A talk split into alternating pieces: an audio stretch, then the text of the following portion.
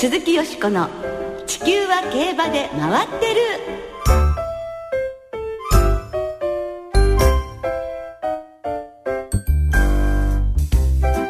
皆様こんばんは鈴木よしこです。お元気でいらっしゃいますか？地球は競馬で回ってる。この番組では週末の重賞レースの展望や競馬界のさまざまな情報をたっぷりお届けしてまいります。今日もよろしくお付き合いください。そして今日ご一緒していただくのは佐藤泉アナウンサーです。こんばんは。はいよろしくお願いします。佐藤です。よろしくお願いいたします。先週は予想ついに的中ということでほっといたしました。はい。2ヶ月かかりましたね。でもまあ当たってほっとしておりますがまた終わりの方でね、はい。はい、自慢させていただいて一つ当たれば二つ目三つ目があると。ね続いてほしいですよね、はいまあ、さてそんな風にしておりましたら今日から3月になりました、はい、新人ジョッキー新規開業の調教師がデビューいたしますね。そしてクラシックへ向けてボバ牝馬のトライアル戦も東西で行われます。競馬の世界は一足早く新しい季節がやってきた感じですもんね、はい、もう桜の開花予想なども出てますしあそうですね。桜花賞もうあと5週間ちょっと。皐月賞6週間ちょっとね、その何週間っていうとより早く感じますね。ね はい、はい、はい。そして海外に目を向けますと、ドバイでは今月末にはワールドカップデーを迎えます。そのドバイのメイダン競馬場での一般戦に日本時間の今日未明、武豊騎手が騎乗してファリダットが出走いたしました。オールウェザーの1200メートルで後方追走したファリダットですが、直線でじわじわと差を詰めたものの、勝ち馬から7馬身余り遅れた9着に終わりました。あの、この後は9日に行われます G3 のマハブ・アルシマールからドバイゴールデンシャヒンを目指す予定ということなんですけれども、はい、ここでやはりアピールできないと本番には迎えない可能性もありますからね。ね推薦してもらわないとね、やっぱり。それに武豊騎手、トンボ帰りでまた来週ドバイ、うん、そうですね。大変ですね。今度はあれですよね。トレイル。そう、トレイルブレイザーに出走ということですよね。はいいやだけどちょっとね、切符をまた待ちたいと思います。はい、はい、はい、番組では皆さんのメッセージを募集しています。メールの場合は、地球は競馬で回っているの番組サイトの投稿フォームから、そこに記入していただけますと、私どもに届きます。そしてツイッターは、番組の公式アカウント、よしこ競馬。あ、ひらがなじゃなくて、アルファベットで、よしこ競馬と書いてお寄せ、よしこ競馬の方に公式アカウントにお寄せください。お待ちしております。鈴木よしこの地球は競馬で回ってる。この番組は JRA 日本中央競馬会の提供でお送りします。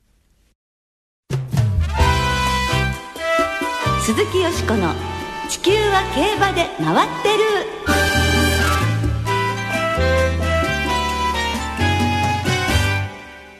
新人ジョッキーインタビュー、目指せ新人王ということで。あ、一応今回の拍手を。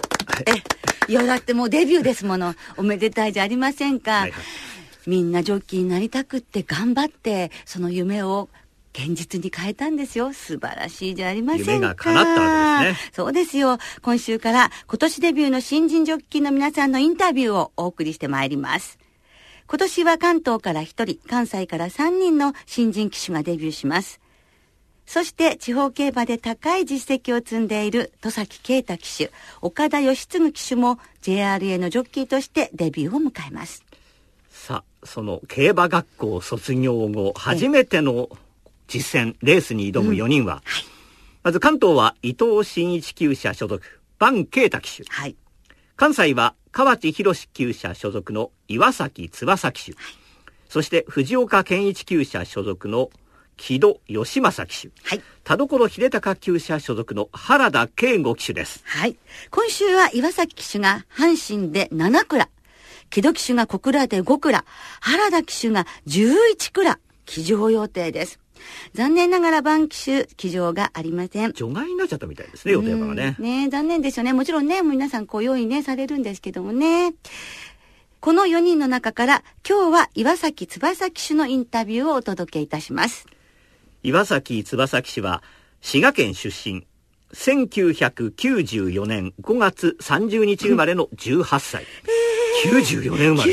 94年って？なんか毎年驚いてるような気がしますけど最近。94年って、成田ブライアンが三冠達成した年ですよ。我々にとってはつい最近みたいな。そうですよ。ええはい、その名手、河内博先生の厩舎に所属。はい。おじさんがええ和田隆二騎手なんだそうです。そうなんですよね。甥っ子に当たるってね、いうことでしたもんね。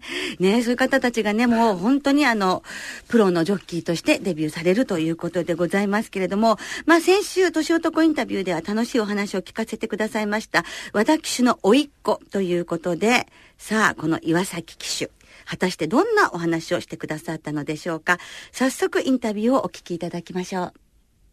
えー、立東トレーニングセンター河内博厩舎所属の、えー岩崎翼です岩崎騎手になった今のお気持ちまずはいかがですか？そうですねまああの僕はあの幼い頃から騎手という職業をすごく目指していたのでついにこの日がやってきたのやってきたんだなと感じました。あと少しでデビュー戦ですがデビュー戦こんな風に運べたらいいななんてイメージは今ありますか？そうです。まあでも競馬はそう僕もいろいろそうですね頭の中でシミュレーションするんですけど実際模擬レースとかやって、まあ、そんなにうまくいくことは少ないと思うんでまあレースに対して臨機応変に対応できるようにとあとまあ新人なんで新人らしい元気いい、騎乗ができたらなと思います。さて岩崎騎手は何かこう同期の中ではいじられキャラだったそうですがそうですね。その情報をどっから手に入れてきたんですかね。まああのまあ見てもらったら分かると思うんですけどあの他の人よりちょっとねあ顎のラインがスッとしてるんで よくいろんな人に顎を持たれましたけどね。握られに持たれるとか握られてましたけど。で和田隆二騎手にもたくさん影響を受けたということですが何か今具体的なアドバイスなどは受けていらっしゃいますか？そうですね。まあ今はまあそうですね。まあ一緒に木馬を使ってその実践的なことを考えてトレーニングしています。はい。ダメ出しも厳しいんでしょうか和田騎手は？まあ厳しいというかまあすごく細かいところまで、えー教えていただけるのですごく勉強になりますね。はいデビュー戦で同じレースに乗ることになったらやはり勝ちたいですか？勝ちたいですね。そこは。もし和田騎手にこの場で伝えたいことなどあればぜひ。えーもし、えー最後の直線2頭で競り合いになった時は負けません。ファンの方々は岩崎騎手のどんなところを見てほしいと思いますか？そうですね。まあ多分僕のことをパッと見たら多分そんなすぐ忘れるような顔じゃないと思うんで。顎がありますからねそうですね。まあこれはチャームポイントなんであの多分競馬見ててもあれあのジョッキーちょっとみんなとちょっと違うなというところがあると思うんですけど、まあ、そういうところを新人らしく乗るので、まあ、注目してください。デビューとなるこの年は本当に新人らしくがむしゃらに頑張り本当にたくさんの関係者や、えーファンの方々に支え支えられて僕たち騎手という職業は成り立ってると思うのでそういう心を忘れずに一生懸命頑張っていきたいと思います応援よろしくお願いしますという岩崎翼騎手のインタビューをお聞きいただきました。4、5歳の頃におじさんの騎乗するテーモペラ王の騎乗を見て自然に騎手を目指すようになったということで、小学校5年生から乗馬を始めてるそうですね。もう準備を小学校の時からしてるわけですねおじ。さまのね、かっこいい姿を見てっていうことですもんね。競馬学校では皆勤賞を受賞されてる。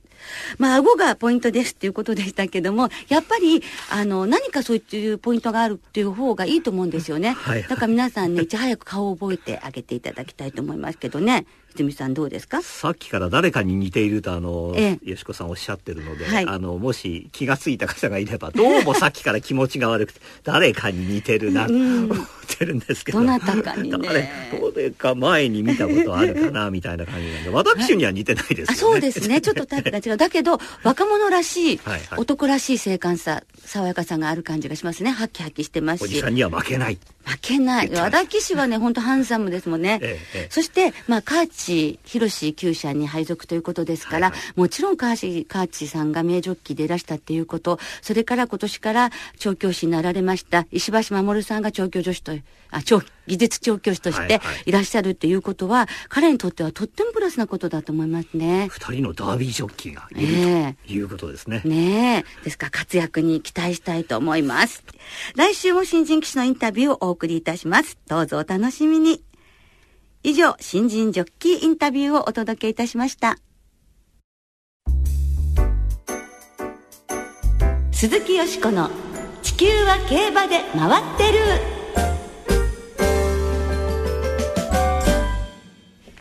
て、ここからは、あさって、中山競馬場で行われる、皐月賞トライアル、弥生賞の話で盛り上がっていきたいと思います。弥生賞と聞くとね、泉さん。はい春。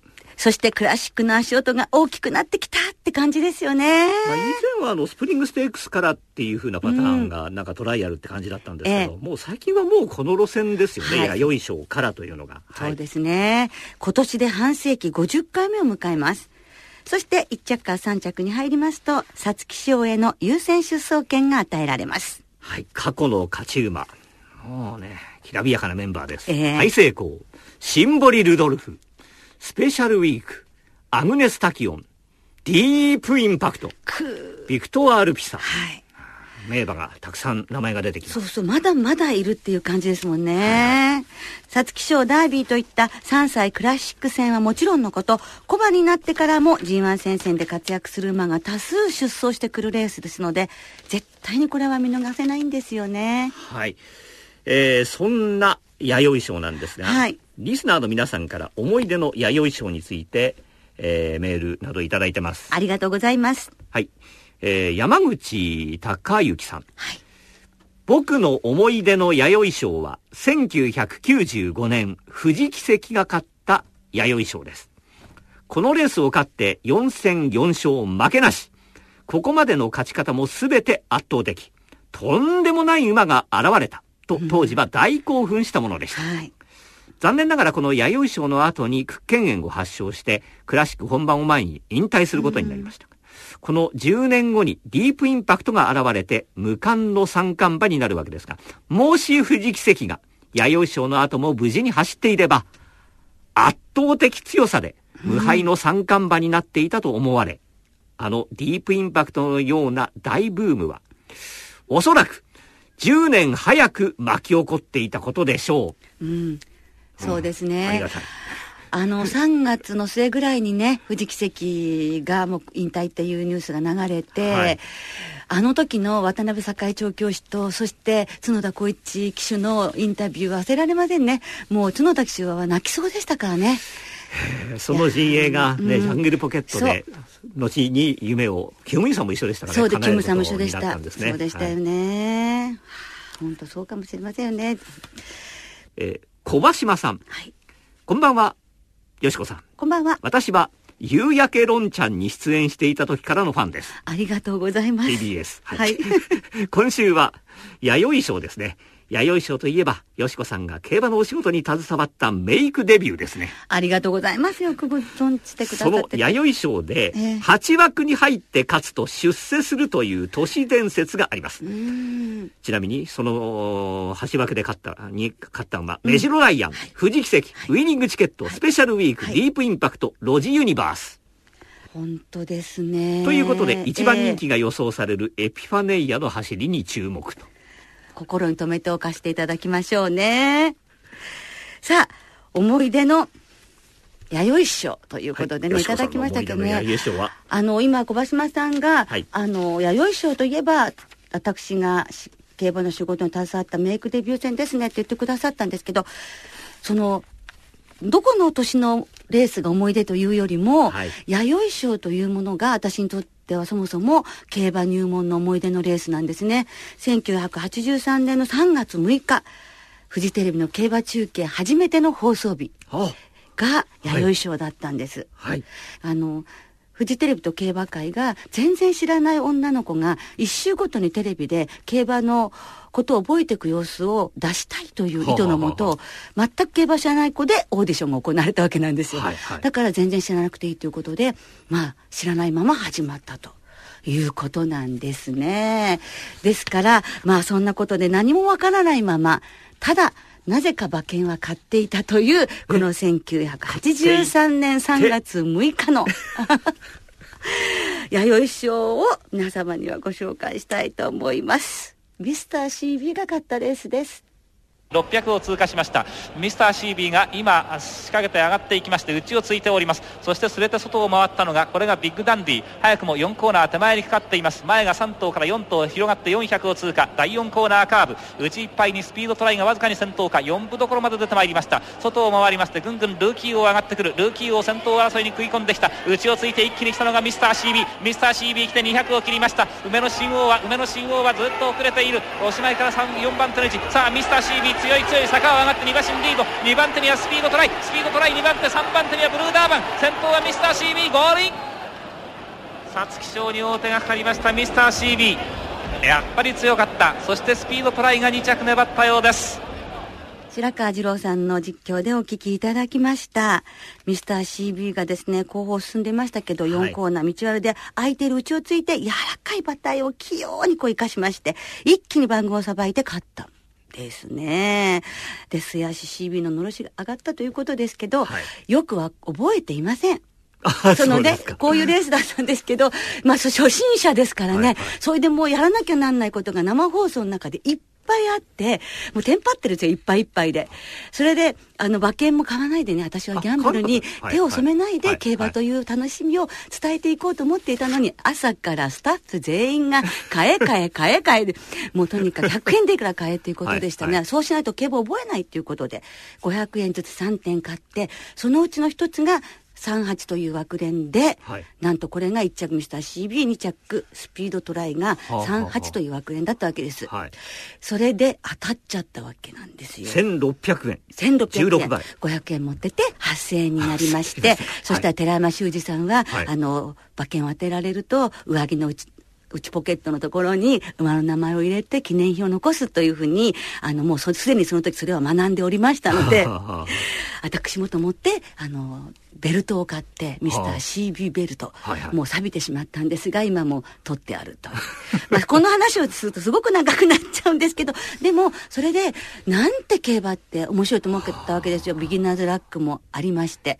ですからこのミスター CB という私にこんな幸せな思いを届けてくれた馬を一生追いかけようって誓いましたところ三冠馬に19年ぶりになりそして翌年はまた天皇賞勝っていったりルドルフとの戦いがあったりするわけで私にとっては初恋であり教科書だったのがミスター CB でもう現在に至るということで。ですからここで巡り合ったのがミスター CB じゃなかったらそうこんなにはなってなかったかもしれませんね。はいはい。鈴木よしこの「地球は競馬で回ってる」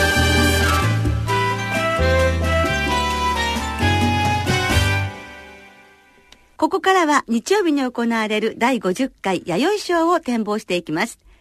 先週の中山記念は、私の本命、中山ナイトが1着。2着の大和ファルコンも相手の1頭に上げていたので、的中です。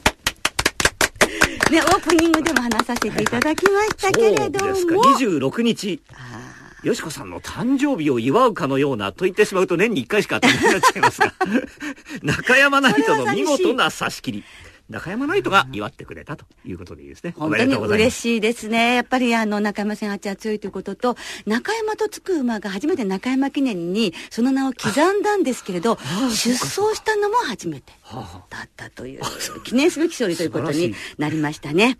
まあ、それにしても中山ナイトは良い勝ち方を見せてくれまして、この先も応援を続けたいと思います。では、先週の勢いを保ちつつ、弥生賞の展望に移りましょうか。はい。弥生賞は皆さんご存知の通り3歳馬による芝2000メートルの G2。皐月賞トライアルです。えー朝日杯フューチリティステークスこそ2着に敗れたものの重賞2勝の実績が光るコーディーノ。3戦3勝、ラジオ日経杯2歳ステークスの勝ち馬、エピファネイアなど12頭で争われます。えー金曜日の正午現在の中山競馬場の天候は曇りで、芝田と両馬場、まあ、ちょっとこの後雨が、あの、ね、正午以降あるようなこともあるかもしれませんが、まあ、日曜日は、まあ、土曜日はちょっと雨があるかもしれませんが、日曜日はうん。晴れの予報ですので、はい。まあ、いい馬場でしょう。そうですね。はい本当に、あの、それを願っております。はい。さあ、さあ、2週連続的中へ向けて、どんはない見解でしょうか？そうですね。その1983年の弥生賞からずっとミーハー競馬で通してる私ですからね。38。あ、違いますか？そうです。ですからもうね、38っていうのは毎年買ってるんですけど、今年はその38に、本当に本命サイズが入りましたし、先ほど8枠の馬がね、はいはいあの、出世するとかいうね、ありましたけれども、やっぱりね私ね、コディーノが実はでも、8枠じゃなく3枠の方で、はいコディーノが本命なんですが、昨年のちょうど今頃、ノーザンファームで見たんですよ。そうそうしたらもう、はい、もう見ただけで胸キュン。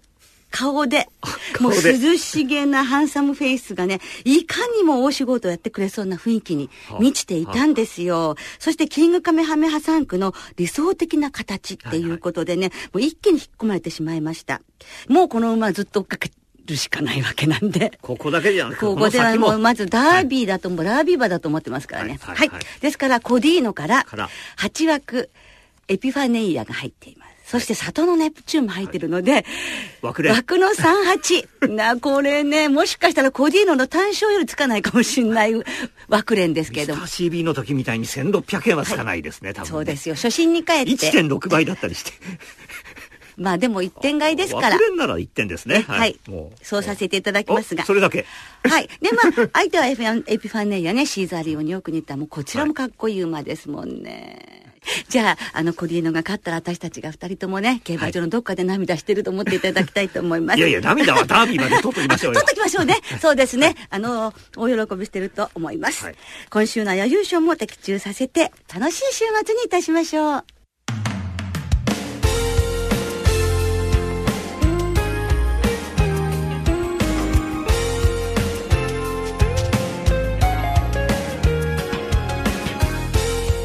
日もあっという間にお別れの時間となってしまいました。はい、弥生賞の予想を力強くいただきましたが、はい。